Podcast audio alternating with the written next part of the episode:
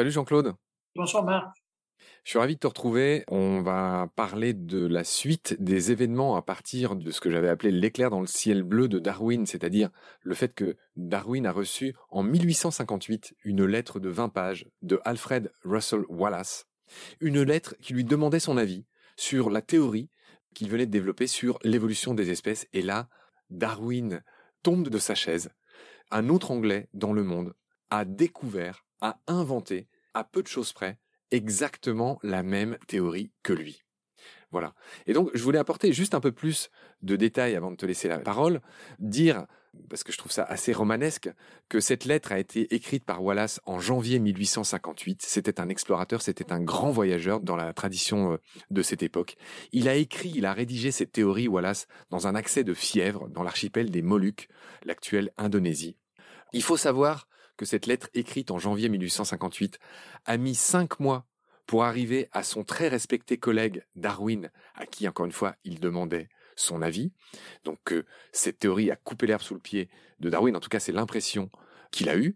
Et la première chose que j'ai envie de dire et sur laquelle j'ai envie que tu te prononces, c'est que là encore, la loyauté de Darwin est extraordinaire, là où beaucoup auraient peut-être détruit la lettre ou ne l'auraient pas euh, rendue publique, eh ben Darwin, il a été fair-play il a envoyé cette lettre à ses amis Lyell et d'autres de ses amis, et il a relayé la demande de Wallace qui était beaucoup moins connue que lui.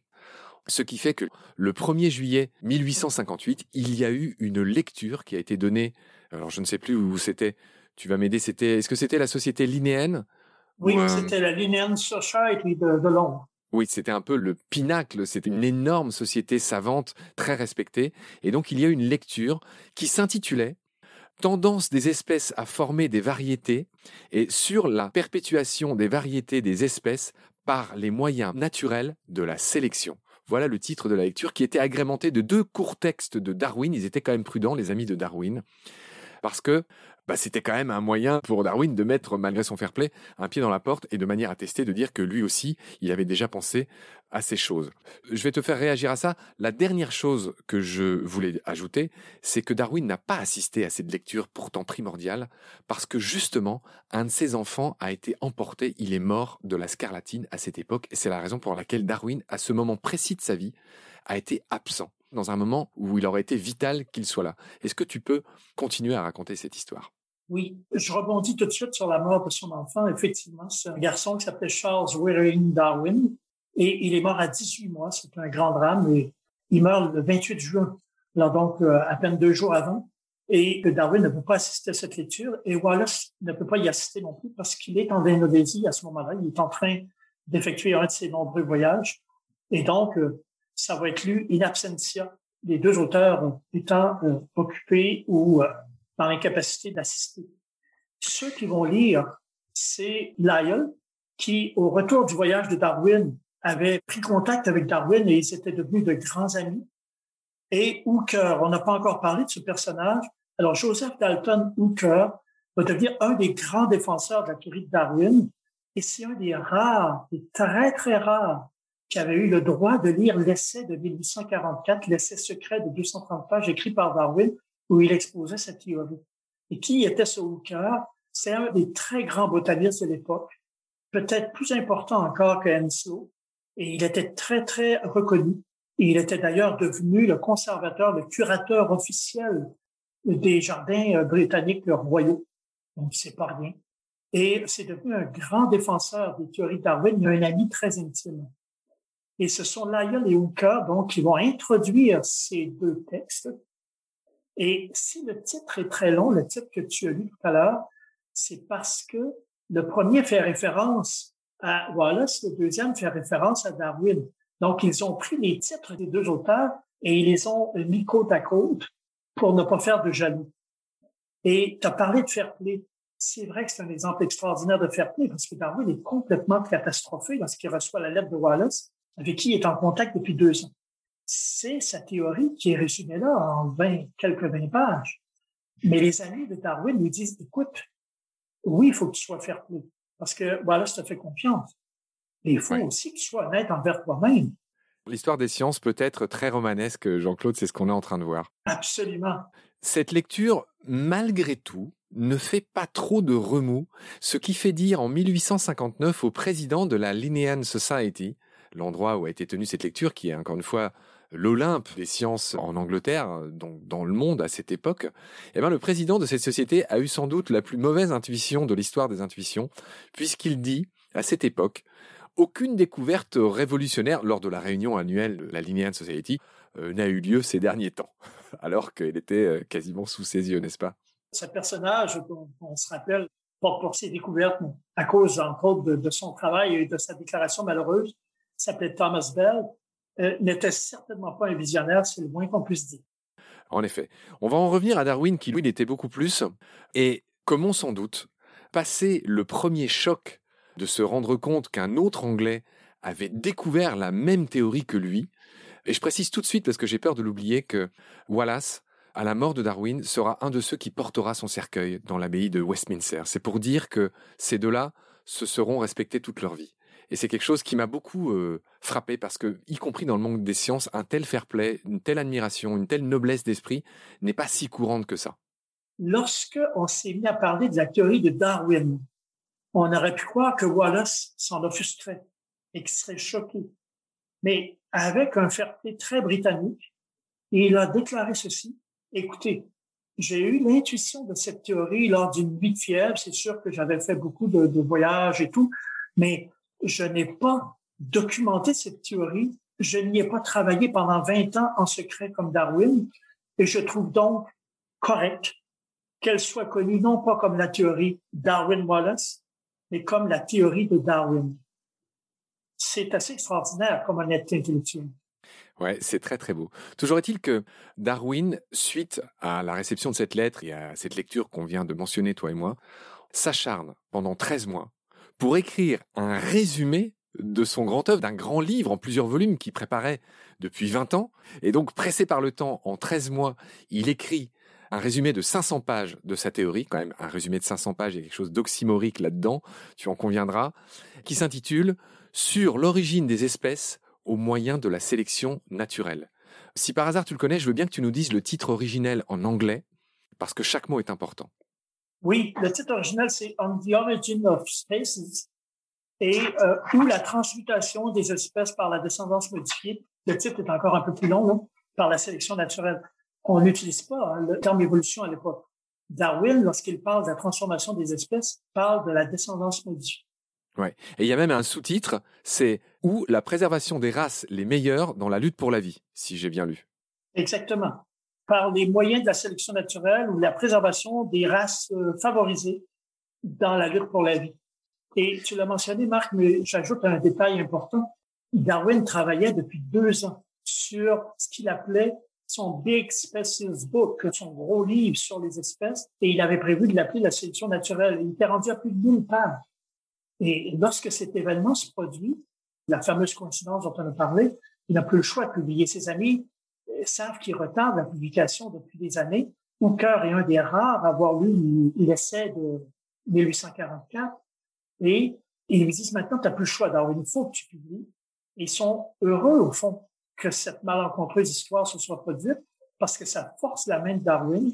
Et comme tu l'as dit, dans 13 mois, il va écrire un résumé, entre guillemets, un résumé de 500 pages qui va devenir l'ouvrage le plus célèbre de Darwin et un des plus célèbres de l'histoire des sciences, l'origine des espèces. Alors, les 1250 exemplaires initialement imprimés sont tous réservés le premier jour de la sortie du livre, le 22 novembre 1859. On peut vraiment parler d'un succès. Comment tu expliques ce succès? Évidemment, il y a beaucoup de scientifiques qui ont entendu par les rumeurs, mais depuis la lecture des textes conjoints de Wallace et Darwin, mais aussi par les rumeurs qui circulent, parce que même si Darwin garde secrète sa théorie, les gens savent bien qu'il travaille sur quelque chose d'énorme et d'important. Et il est devenu très célèbre. Il a publié plein de monographies dont on n'a pas parlé, parce que c'est pas important euh, dans le contexte, mais il est devenu très, très connu. Et donc, il y a des scientifiques qui attendent ce texte avec impatience. Mais il y a aussi des personnes qui l'attendent de pied ferme parce qu'ils veulent le réfuter. Ils savent qu'il y a là une théorie qui s'en vient, qui va être une théorie évolutionniste selon toute probabilité, et ils voient tout de suite les dangers de son application à l'être humain. Or, ils veulent tout de suite lutter contre cette fameuse théorie Et donc, il y a un parfum de scandale qui s'attache à cet ouvrage, qui est attendu à la fois pour les bonnes raisons pour les scientifiques et pour les mauvaises raisons par certains autres scientifiques fixistes ou par des personnes d'origine religieuse ou euh, des fondamentalistes qui veulent essayer de couper l'herbe sous le pied à la nouvelle théorie. Donc, c'est ce qu'on disait tout à l'heure, les quatre principes, on les a énoncés dans l'épisode euh, précédent. Est-ce que tu veux nous les rappeler brièvement quand même? Oui, alors, grosso modo, il y a la surnatalité qu'il a emprunté à, à, Malthus, le fait que les ressources croissent en progression arithmétique, donc moins vite que les organismes eux-mêmes. Il y a l'existence des variations et l'adaptation à l'environnement qui est basée sur le hasard, comme on l'a mentionné en grande partie. Il y a la lutte pour la vie qui est facilitée par les adaptations qui sont plus ou moins favorables et qui vont rendre possible la reproduction. Et il y a la sélection naturelle, c'est-à-dire que seront sélectionnées les variations favorables qui, en s'additionnant, mènent à des variétés et les variétés elles-mêmes, tranquillement, se transforment en nouvelles espèces. Donc, les espèces ne sont pas stables, elles naissent, elles apparaissent, elles se développent et elles disparaissent. Donc, l'évolutionnisme, c'est la transformation des espèces. Comment dit, l'espèce, c'est un instantané dans une histoire qui, elle, est continue. C'est comme une photographie qu'on prend d'un processus, mais il ne faut pas se laisser abuser par cet instantané. Mais l'origine des espèces, c'est ça que ça veut dire. Les espèces naissent et c'est ce qu'on appelle une espèce. Ce n'est qu'un instantané provisoire dans une longue transformation, une évolution qui se poursuit pendant des siècles, des millénaires, des millions d'années. Alors, ce que j'ai envie de dire, c'est que autant les histoires de variation des espèces sont acceptées immédiatement par le public et par les autres scientifiques de l'époque de Darwin, autant l'histoire de sélection naturelle, pour le coup, devra encore attendre près de 60-70 ans avant d'être validée par la science. Tout n'a pas été accepté dans ce qu'a dit Darwin, dans ce livre. Non, même chez ses amis scientifiques, comme Lyell, qui va prendre beaucoup de temps avant de se familiariser avec ces idées de Darwin. C'est dans ses principes de géologie, les trois tomes dont on a déjà parlé. Il est très réticent par rapport aux idées de Darwin. Il avait déjà critiqué les idées de Lamarck dans une des éditions, et c'est seulement à partir de la onzième édition qu'il va commencer à accepter ces idées. Il y en a certains, par contre, qui les acceptent beaucoup plus facilement. Wallace, bien sûr, au cœur, son grand ami, qui est devenu un intime.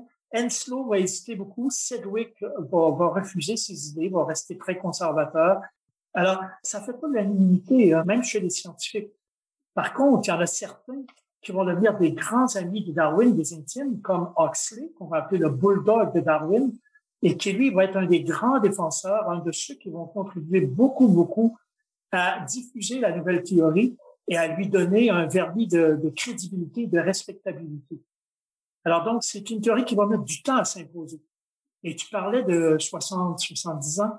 C'est qu'après la mort de Darwin, on aura peut-être l'occasion de parler, je ne sais pas, on va euh, combiner sa théorie avec les découvertes récentes de la génétique. Et c'est ce qui va permettre de donner la théorie moderne, qui est une combinaison de ce qu'on appelle la génétique des populations et des bases de la théorie évolutionniste de Darwin, c'est-à-dire la lutte pour la vie, la sélection naturelle. Et des lois sur la génétique de Mendel, mais là tu cours une fois de plus beaucoup plus vite que moi et on est un peu avancé, mais on va revenir à l'époque. Tu as levé le voile sur nos épisodes futurs, cher Jean-Claude. ce que je voulais dire, c'est que avant tout ça, hein, on va bien sûr parler de ce que tu as dit, c'est essentiel, voir la perpétuation, l'évolution des idées de Darwin. Mais ce que j'aimerais dire aussi, c'est aussi les doutes euh, qui subsistaient pour Darwin. C'est-à-dire que pour Darwin, la définition de l'espèce elle-même n'était pas claire. Est-ce que tu peux nous parler de cette définition de l'espèce? Il me semble que Buffon avait dit qu'une espèce, bah, c'était tous ces animaux qui étaient interféconds entre eux. Mais il me semble que pour Darwin, et c'était aussi une preuve de doute et donc d'intelligence, c'est pas si clair en fait, les frontières de l'espèce, il me semble même jusqu'à aujourd'hui. Oui. Alors ça, c'est un point qu'il faut souligner qui est important. Pour Darwin, l'espèce, c'est une réalité transitoire. Nous, on voit ça comme une réalité stable parce qu'on n'est pas capable d'avoir une vision à long terme. On vit seulement, dans le meilleur des cas, un siècle et donc, on regarde par le mauvais bout de la lorgnette. On a une vision à courte vue d'une espèce. Et pour Darwin, une espèce, c'est toujours une réalité transitoire. C'est-à-dire que les petites variations s'accumulent, ça donne une variété, L'exemple que Darwin aime bien donner, c'est l'exemple des chiens domestiques. Dans les chiens domestiques, il y a tout un ensemble de variétés qu'on appelle des races. Le caniche, c'est pas la même chose que le berger allemand, qui n'est pas la même chose que le baraquet ou euh, le bulldog terrier, etc.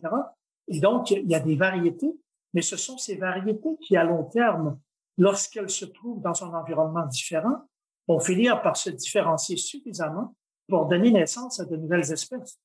Donc, l'espèce, c'est une notion que, dit Darwin, il faut prendre avec des pincettes. On est fixiste spontanément parce qu'on n'a pas la vision correcte de la transformation des réalités des organismes sur une longue période. Et un petit détail, la définition actuelle de l'espèce, ce sont des organismes interféconds qui peuvent se reproduire entre eux, par exemple les chevaux, les ânes, etc.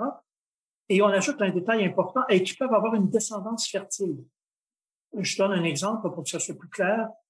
L'âne et le cheval peuvent se croiser. Ça donne un mulet, mais le mulet est stérile. Donc, ça montre que l'âne et le cheval se sont suffisamment différenciés, même si sont des ancêtres communs, pour être devenus deux espèces différentes aujourd'hui, ce qui n'était pas le cas dans le passé. Et c'est la raison pour laquelle, même s'ils peuvent encore se reproduire, leur descendance, elle, sera stérile. Donc, c'est un détail important qui montre que la transformation des espèces, la transformation des variétés qui s'adaptent à différents environnements, va faire en sorte qu'un jour, ils ne sont plus interféconds ou ils demeurent interféconds, comme le loup et le chien, mais leur descendance n'est pas fertile. L'exemple du mulet. tu fais bien de donner ces exemples classiques et très clairs. Jean-Claude Amezen a très bien euh, résumé ça. Je ne sais pas si tu connais Jean-Claude Amezen en France, il est très très connu. Oui. Sur les épaules de Darwin, évidemment, qui est mon émission de radio de chevet, hein, celle de millions de francophones. Tu m'en fais prendre conscience, toi qui es québécois. Et bref, Jean-Claude Amezen disait que pour Darwin, une espèce, c'est quelque chose qui se révèle d'un entrelac initial. Voilà et que cette manière de décrire la chose, au final, bien loin de montrer le doute, est quelque chose qui a fait avancer la science. Parce que jusqu'à aujourd'hui, on l'a vu, la notion d'espèce n'est pas forcément très claire. Tu me permets, Marc, une remarque à propos de cette expression de Mécène que je trouve très belle. Darwin faisait des rapprochements non seulement entre différentes espèces, mais parfois même entre différents règnes. Par exemple, euh, traditionnellement, on parlait du règne animal et du règne végétal. Aujourd'hui, il y a beaucoup plus de règnes que ça. Il y en a cinq ou sept selon les auteurs. Mais bon, prenons ces deux règnes traditionnels. Il avait beaucoup étudié les plantes. On l'a mentionné dans un épisode précédent. Il avait été très, très frappé par les plantes carnivores. La dionée gobe-mouche, par exemple, qui, euh, lorsqu'un insecte se pose sur une de ses pétales, va se refermer et qu'il y a des pointes qui vont faire en sorte que l'insecte ne peut pas s'échapper et qui va digérer l'insecte. Alors, Darwin était très, très frappé par ce comportement qui, pour lui, est un comportement animal. Donc, il disait, non seulement la barrière entre les espèces est variable, elle est labile, mais même parfois entre les règnes, on a des comportements ou des caractéristiques qui, d'un règne à l'autre, sont très, très semblables. Et les plantes carnivores sont un excellent exemple qui a fasciné Darwin pour cette raison. Il n'y a pas que Jean-Claude Amezen qui est un très grand spécialiste de la vie de Darwin. Il a écrit euh, un livre sur Darwin dont le titre m'échappe. Mais il y a aussi Thierry Hockey qui faisait remarquer que chaque mot du titre est important, à commencer par le mot origine, qui est mal compris par les francophones en anglais. Et l'importance de l'origine, on le pressent, c'est parce que ça ramène à l'idée de création, en fait. Alors qu'en anglais, to originate, ça se réfère plus à la notion de comment c'est produit. Et d'ailleurs, Thierry Hockey faisait remarquer dans une des émissions que j'ai écoutées pour préparer la nôtre, c'est qu'il y a eu des flottements sur les traductions du titre de Darwin, y compris le fameux mot sélection, donc qui n'apparaît pas hein, dans les premières traductions de Darwin, ni en anglais ni en français. Et même en français, la première traductrice de Darwin s'appelait Clémence Royer, apparemment, et elle a choisi élection plutôt que sélection. Qu'est-ce que ces flottements et ces hésitations sur le choix des mots, y compris dans les traductions, t'inspirent, Jean-Claude? Ce que ça me dit, c'est que ça a pris beaucoup de temps avant que la théorie de Darwin trouve euh, ses assises, mais soit acceptée aussi dans le monde scientifique. Et c'est pas un hasard, cette hésitation en France. Parce que oui, l'ouvrage de Darwin a été traduit assez rapidement hein, par Clémence Royer, mais il faut dire qu'en France, les scientifiques sont parfois, comme tout le monde, l'objet de passions qui n'ont rien à voir avec la science. Alors, pour des raisons qui n'étaient pas toujours scientifiques, on défendait en France, on a défendu pendant très très longtemps le lamarckisme. Et c'était pour des raisons de nationalisme. Et Cuvier aussi. Absolument, qui n'avait rien à voir avec la science. Alors donc, il y a eu tout un débat à la fin du 19e siècle qui a duré pendant presque 30 ans entre les néo-darwiniens, Darwin meurt en 82, et euh, les néo-lamarckiens. Et ce débat n'a été tranché que par les découvertes de la génétique. Les néo-darwiniens ont fini par l'emporter parce qu'ils se sont appuyés sur la génétique, qui à l'époque était une science naissante, une science mathématisable. Et c'est cette science qui a permis, en s'ajoutant à la théorie de Darwin, qui a permis la naissance de la théorie actuelle de l'évolution. Donc, euh, cette incitation sur le langage, sur la terminologie, ça témoigne à la fois du malaise de certaines personnes devant la nouveauté de la théorie, mais aussi du fait qu'en France, on était soucieux de ménager les Lamarckiens ou les néo-Lamarckiens. Alors c'est pas trop l'objet de l'émission d'aller trop dans les détails parce que là je suis moi-même aux confins de ce que je sais et de ce que je comprends. Mais je voudrais quand même que tu m'évoques euh, simplement les différences entre la théorie de Darwin et celle de Wallace, même si elles étaient sous-tendues par les mêmes observations et conclusions géniales. Euh, il y avait des différences et je veux bien que tu me les résumes très brièvement. Bon, Wallace est d'accord avec Darwin sur la notion de lutte pour la vie de sélection naturelle. Sauf que, je l'ai mentionné tout à l'heure, il n'a pas appuyé cette théorie sur 20 ans d'observation. Et euh, je disais que les amis de Darwin disaient, Darwin, tu dois être honnête envers toi-même aussi, parce que ça fait 20 ans que tu y travailles et donc il faut absolument que tu publies ta théorie. Mais Wallace, par la suite, a pris une tournure un peu étrange. Il est devenu à la fin de sa vie un spiritiste. Hein? Spiritiste, c'est-à-dire qu'il croyait aux esprits, ce qui était une mode très, très importante euh, dans la deuxième partie du 19e siècle. Je signale hein, en passant que cette mode a été lancée en Europe par Victor Hugo lorsqu'il était en exil dans les îles Guernsey. C'est lui qui faisait tourner les tables. Et après ça, c'est devenu une mode dans toute l'Europe. Alors, à la fin du 19e siècle, voilà, c'est devenu un spiritiste. Alors, croyez-le ou non, il a combiné ce spiritisme avec l'idée de la sélection artificielle de Darwin, mais appliquée à l'être humain. C'est-à-dire qu'il disait, à la fin de sa vie, que il y avait une sélection artificielle amenée par des esprits qui étaient guidés par probablement un créateur, mais on ne sait pas trop, c'est un peu vague dans la façon dont il présente les choses, et qui orientait l'évolution de l'homme. Darwin, évidemment, était scandalisé par ces idées-là. À la fin de sa vie, il s'est détaché progressivement de Wallace. Wallace est mort euh, plusieurs années après Darwin. Donc, Darwin n'a pas vu les dernières années euh, de Wallace, mais cette tendance un peu étrange de Wallace a commencé du vivant de Darwin. Et bien que Darwin ait continué à estimer Wallace comme chercheur, il trouvait que ça, c'était des dérives qui n'avaient plus rien à voir avec la science. Alors, il y a une de ces différences entre Wallace et Darwin qui porte sur le succès reproducteur différentiel. C'est un mot un peu compliqué. Et c'est quelque chose que j'ai pas bien compris, donc je veux bien que tu m'expliques. Euh, et l'exemple type, c'est que beaucoup de scientifiques se soient étonnés de l'existence des pans, vu qu'il a une traîne qui est extrêmement encombrante et qui est donc un handicap à l'évolution en apparence. Et donc, qu'est-ce que ça a amené comme réflexion ces caractères du mâle défavorables, mais qui semblent pourtant préférés par les femelles? Il me semble qu'il y avait une divergence de vue là-dessus entre Darwin et Wallace. Mais explique-moi pourquoi on s'intéresse à ça d'abord. Oui, alors là tu ouvres une boîte de Pandore parce que c'est un point complexe. Je vais essayer de résumer ça simplement. Darwin savait que son ouvrage The Origin of Species euh, créerait un scandale, ce qui n'a pas manqué évidemment. Et euh, à la toute fin, il dit quelque chose comme ceci. Bon, euh, cette théorie est très générale, s'applique euh, de manière universelle dans tout le monde euh, des organismes, qu'ils soient des plantes, des animaux, etc. Et on peut imaginer qu'elle pourrait s'appliquer à une espèce très, très particulière qui nous concerne directement. Donc, tout le monde a très, très bien compris qu'il parle de l'être humain, mais il ne va pas faire l'application. Et il le fait exprès. Hein. Il ne veut pas que ça détourne l'attention de ce qui est pour lui fondamentale, c'est-à-dire la théorie de la sélection naturelle et de la lutte pour la vie, telle qu'il la présente comme théorie scientifique. Il ne veut pas que les débats sur l'être humain mènent à des dérives, mais malgré lui, ça va mener à des dérives. Mais euh, je reviens à la question du pain, si tu permets. c'est que Darwin, dans l'ouvrage de 1871, va proposer une nouvelle notion qui n'a pas fait l'unanimité et qui même encore aujourd'hui est, est discutée et qu'il appelle la sélection sexuelle.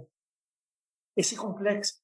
Ce que Darwin remarque, c'est qu'il y a des animaux qui ont des attributs, la queue du paon étant un exemple excellent, la queue de l'oiseau paradisier en étant un autre, ou les immenses ramures de certains cerfs en étant un troisième.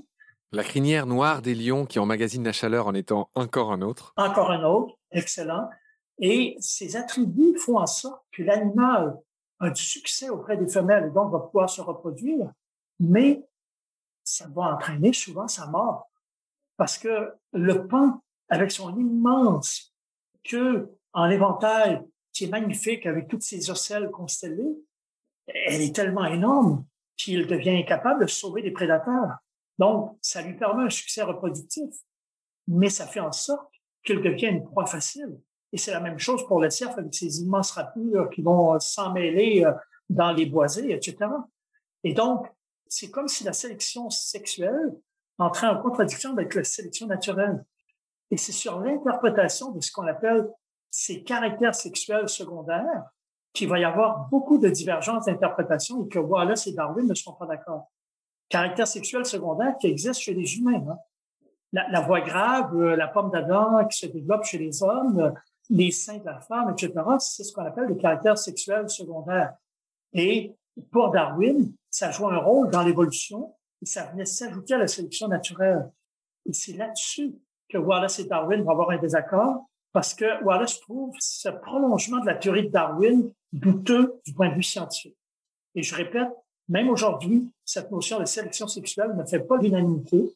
Il y a des scientifiques qui considèrent que ce n'est qu'un aspect de la sélection naturelle et ils l'acceptent. Il y en a d'autres qui la rejettent carrément.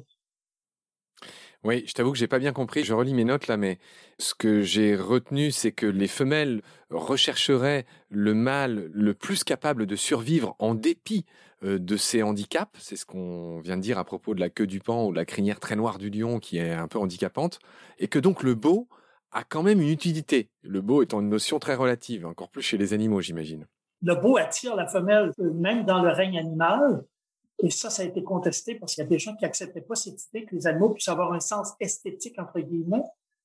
Alors, la beauté du chant d'un oiseau, euh, la queue du pan, euh, la crinière noire du lion attire la femelle et donc vont permettre à celui qui est porteur et qui est un mâle de se reproduire.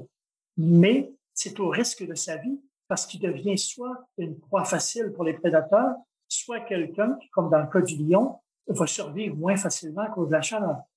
Ouais. Et la suite de ce que j'avais noté, c'est que c'est cette espèce de constat qui, pareil, a fait Flores et qui a été très critiqué par la suite, que les mâles, globalement, ils cherchent la fécondité chez les femelles, mais que les femelles, elles recherchent la ressource un mâle capable de leur apporter la ressource. Ce qu'on a pu aussi dire au final d'une tendance ben, même des humains. La femelle, spontanément, va rechercher le mâle dont elle croit avec son instinct qui va lui assurer la progéniture la plus viable. Donc, si c'est un environnement où euh, la robustesse est favorisée, donc elle va chercher le mâle qui va être le plus robuste et qui donc va l'emporter sur les autres mâles dans la lutte pour la vie, souvent dans des combats épiques. C'est ce qu'on appelle les comportements agonistiques. C'est une expression compliquée pour dire le fait que les mâles se combattent, alors que ce soit des cerfs, des lions, enfin ils se combattent tous pour avoir le droit, pour avoir le privilège de passer leur gène. Exactement. Agonistique, hein, du grec agon, qui veut dire la lutte, le combat. Donc, effectivement, les, les luttes agonistiques, c'est combat entre les mâles pour s'assurer les faveurs de la femelle. Donc, la femelle va choisir, c'est elle qui choisit le mâle. Et le mâle essaie de se rendre désirable pour la femelle, de capter son instinct de reproduction. Et euh, pour ça, il y, a, il y a deux facteurs. Un facteur fondamental qui est lié à la sélection naturelle et un facteur adventiste qui est lié à la beauté dans certains cas. Et encore une fois, c'est cette dimension supplémentaire qu'amène Darwin avec la sélection sexuelle, les caractères sexuels secondaires, la queue du pain, etc., qui ne fait pas l'unanimité chez les scientifiques. Donc je voudrais reprendre, bon je pense qu'on est allé très loin et qu'on va abandonner ces histoires de, enfin on a dit ce qu'on pouvait sur ces subtilités. Je voudrais qu'on en revienne à la, publication de l'origine des espèces. Dans les années qui ont suivi, évidemment, il y a eu toutes sortes de caricatures qu'on a tous en tête avec le visage de Darwin sur un corps de singe. Hein. Tu voulais me parler de cette femme qui s'évanouit. Enfin, il y a mille anecdotes. Je veux bien que tu nous en racontes quelques-unes euh, sur le choc que ça a été la publication de ce livre.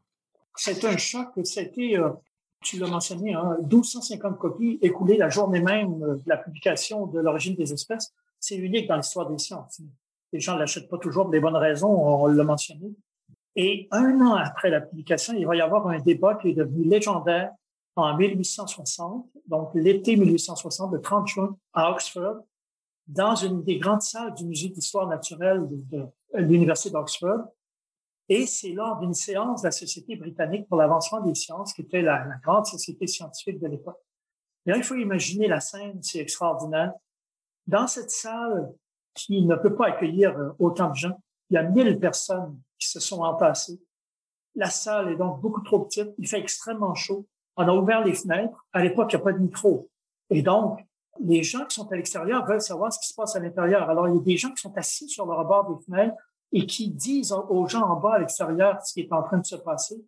Et ce qui se passe, c'est un débat sur l'origine des espèces auquel Darwin ne peut pas assister parce qu'il est malade. Et c'est Huxley qui va défendre la théorie de Darwin. Le bulldog de Darwin.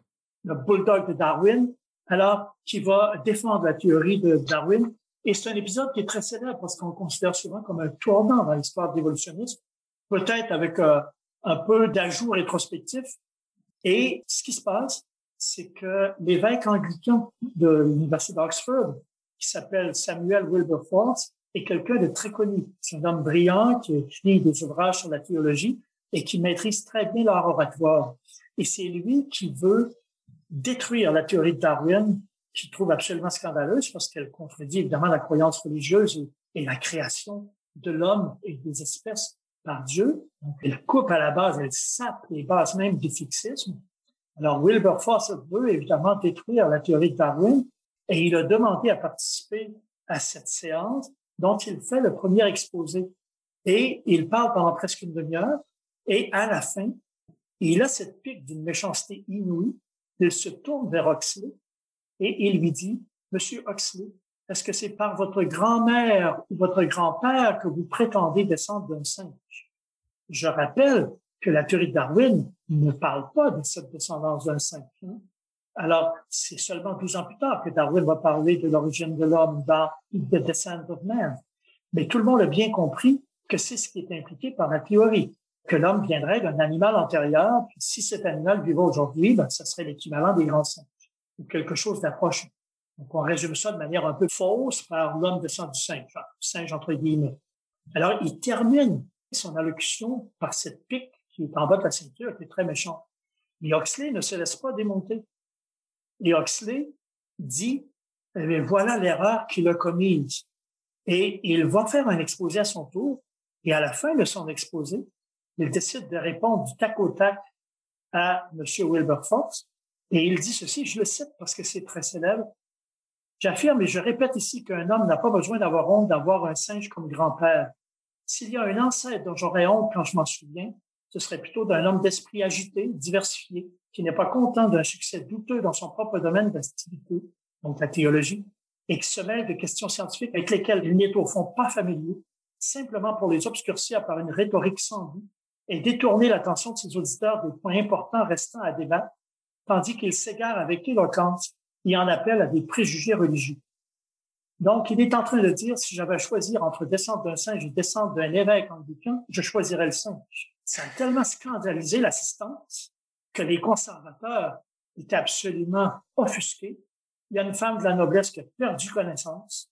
Il y a, euh, croyez-le ou non, Fitzroy, qui tenait à assister à cette séance, qui, dans le tumulte qui s'ensuit, pendant lequel le, président de la science est incapable de ramener l'ordre, même en tapant sur son bureau avec un petit marteau euh, et en hurlant. Alors le tumulte est indescriptible. Et parmi ce tumulte, il y a Fitzroy qui agite la Bible au-dessus de sa tête et qui crie ce n'est pas dans l'ouvrage blasphématoire de Darwin qu'on trouve la vérité sur les espèces. C'est dans l'ouvrage de la Bible. Et vous voyez que il était resté marqué il ne lâchait pas prise. Et on considère que Huxley a remporté le débat par son exposé et par le fait qu'il a montré que Wilberforce, en fond, se mêlait des questions qu'il ne maîtrisait pas. Et c'est à partir de ce moment-là qu'on considère que la séparation entre les questions religieuses et les questions scientifiques a commencé à se faire de manière plus claire et plus stricte et que les euh, personnes, les théologiens, on a tranquillement, euh, gentiment, on les a invités à cesser de se mêler des questions qu'ils ne maîtrisaient pas. Malheureusement, c'est pas ça qui s'est produit tout le temps. Et encore aujourd'hui, il y a des débats sur le dessin intelligent dont on a parlé dans un épisode précédent. Mais ça a quand même été un tournant important dans l'histoire de l'évolution. Ok, Jean-Claude, voilà ce qu'on pouvait dire sur, euh, sur euh, la publication de l'origine des espèces, les conséquences que ça a eu.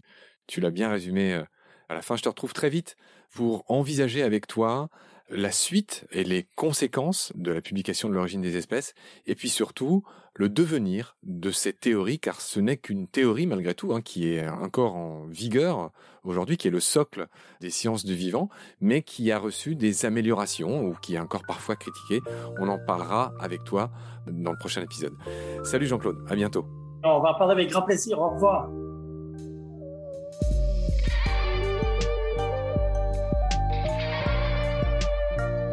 C'est la fin de cet épisode. Merci de l'avoir suivi. Pour continuer, nous avons besoin de votre soutien. Et vous pouvez nous aider simplement, en quelques clics et gratuitement. Il suffit par exemple d'utiliser le moteur de recherche solidaire Lilo. Ainsi, chacune de vos recherches sur Internet générera des gouttes qui seront reversées au projet de votre choix, comme Baleine sous gravillon par exemple. Vous pouvez par ailleurs vous abonner à nos podcasts comme d'habitude, partager les liens, devenir adhérent de l'association BSG ou encore faire un don sur Helloasso ou sur Tipeee. Grand merci par avance. Je remercie tous mes équipiers pour leur aide précieuse. Je vous retrouve bientôt pour de nouveaux épisodes. Et d'ici là, prenez soin de vous et de ce qu'il y a autour de vous. Merci. À bientôt.